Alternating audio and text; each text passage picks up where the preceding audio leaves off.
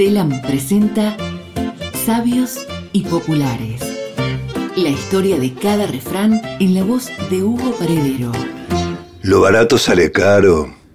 ¿Qué revela una paradoja? Una afirmación que conlleva una contradicción.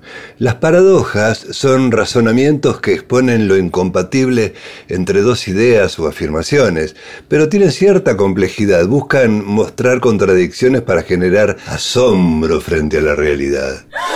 Claro, si tomamos lo barato sale caro como ejemplo, veremos que la frase nos está invitando a pensar cómo, al optar por aquellas cosas de menor valor, un producto, un servicio, lo que fuera, podemos terminar pagando un precio mucho más alto porque no tiene buena calidad, vino fallado, se daña fácilmente, etc.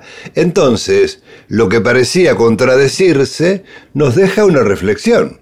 Si el objetivo era ahorrar, ¿Por qué tener que gastar más de la cuenta comprando uno nuevo o arreglando un desperfecto o llamando a otro servicio? Claro. Queríamos ahorrar y perdimos dinero. Al quedar inservible lo comprado y tener que cambiarlo o repararlo, el gasto se hizo mayor y el bolsillo grita ¡Basta! El escritor Nasir Jafar, hiperglota antiteísta. ¿What? Sí, eso dije.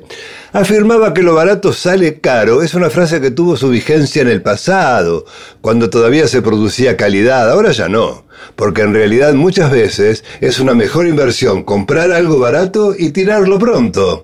Porque el negocio consiste en que tires y sigas comprando. Jafar hace hincapié también en que los productos económicos no pueden ser duraderos por definición. Por eso es grotesco que se introduzcan dispositivos para regular la vida de un producto que después de un periodo determinado deja de funcionar y eso es intencional. Tiene razón, Nasir. El nuevo truco de estos últimos tiempos es que ya no te venden un producto, te lo alquilan la astucia de los fabricantes y ese fenómeno aterrador que no ha podido ser explicado por la ciencia y es la estupidez humana. Otra barata que sale cara. Seguí escuchando Sabios y Populares con Hugo Paredero. Todos los martes en telam.com.ar o a través de Spotify.